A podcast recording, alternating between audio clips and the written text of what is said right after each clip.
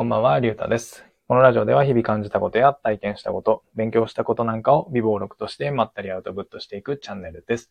今回はナンバーワンを目指すことが競争ではないといった内容で話してみたいというふうに思います。僕は少し前に、えーっと、マーケティング関連の本を何冊か買いまして、で、今ちょっとずつ読み進めているところなんですけれども、それで今読んでるのが、マイケル・ポーターの競争戦略っていうタイトルの本で、で、まあ、どういう本かってざっくり言うと、まあ、企業における競争っていうものがどういうもので、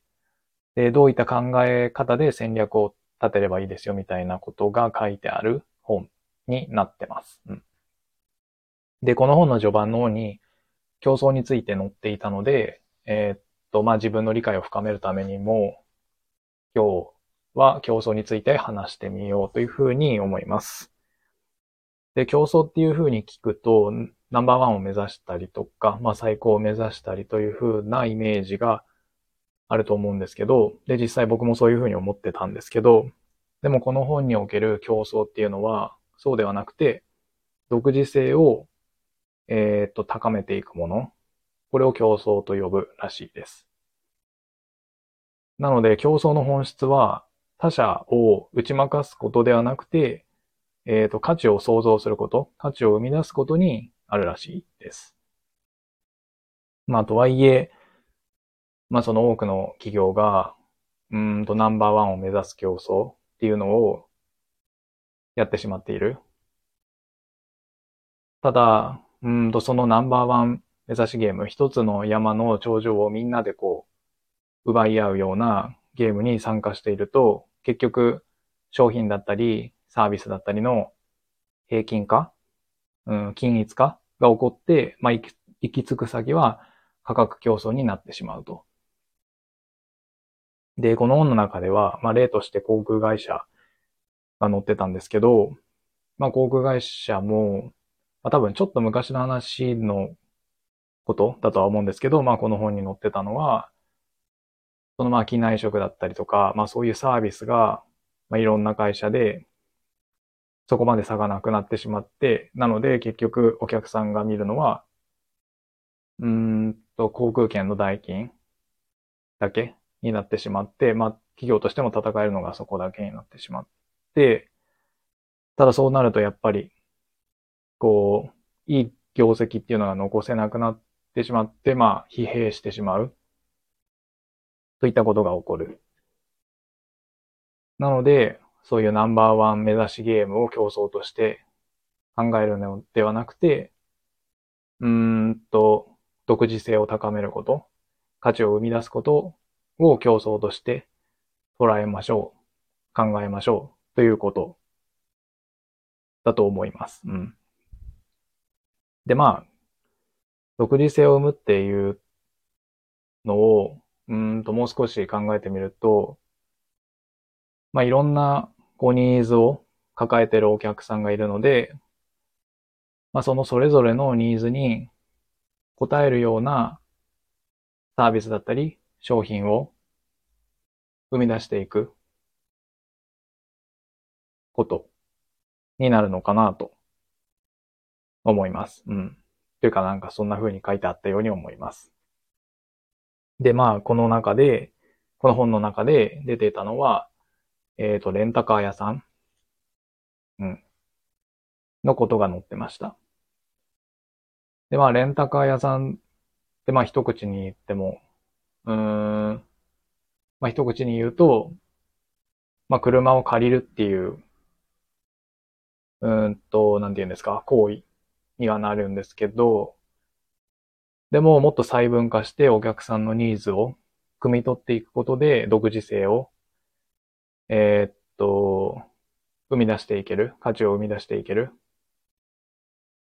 ようになる。で、この本では、えーっと、例えば、お客さんのニーズっていうのは、旅行中に借りたい人がいたりとか、あとは、車が、まあ、事故とかで、まあ、故障とか、でもいいんですけど、で、使えなくなってしまって、で、ちょっと短い期間、数週間とかですかね、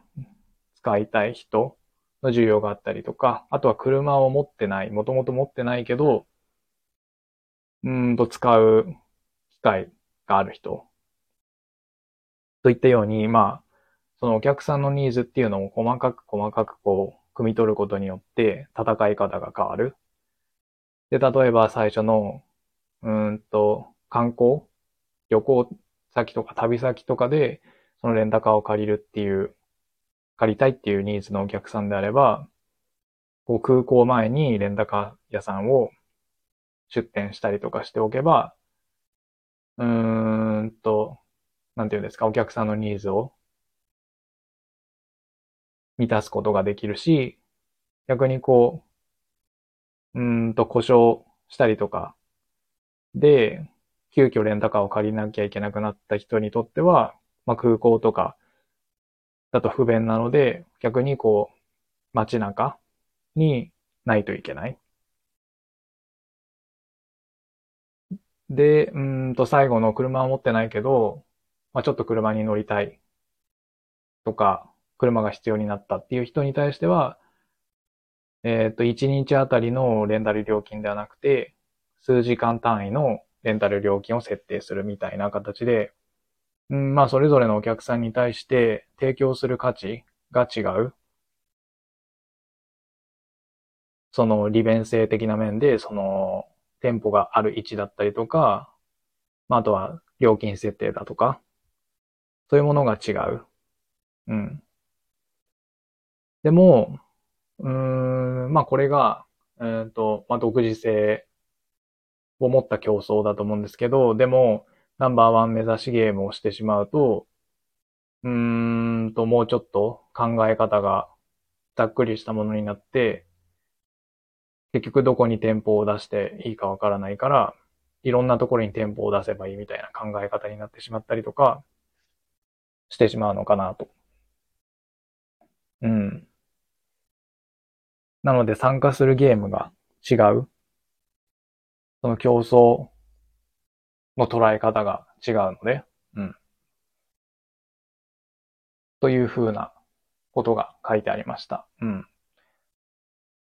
なので、まあ、ちょっと話があっちゃこっちゃしましたけど、まとめると競争っていうのはナンバーワンを目指すんではなくて、えっ、ー、と、それぞれのお客さんのニーズを汲み取って、そのニーズを満たすような価値を生み出すこと、独自性を生み出すこと、それが競争なんですよっていうことが、えー、今読んでる、えー、マイケル・ポーターの競争戦略っていう本の序盤に載っておりました。うん。ちょっと細かいニュアンスとか、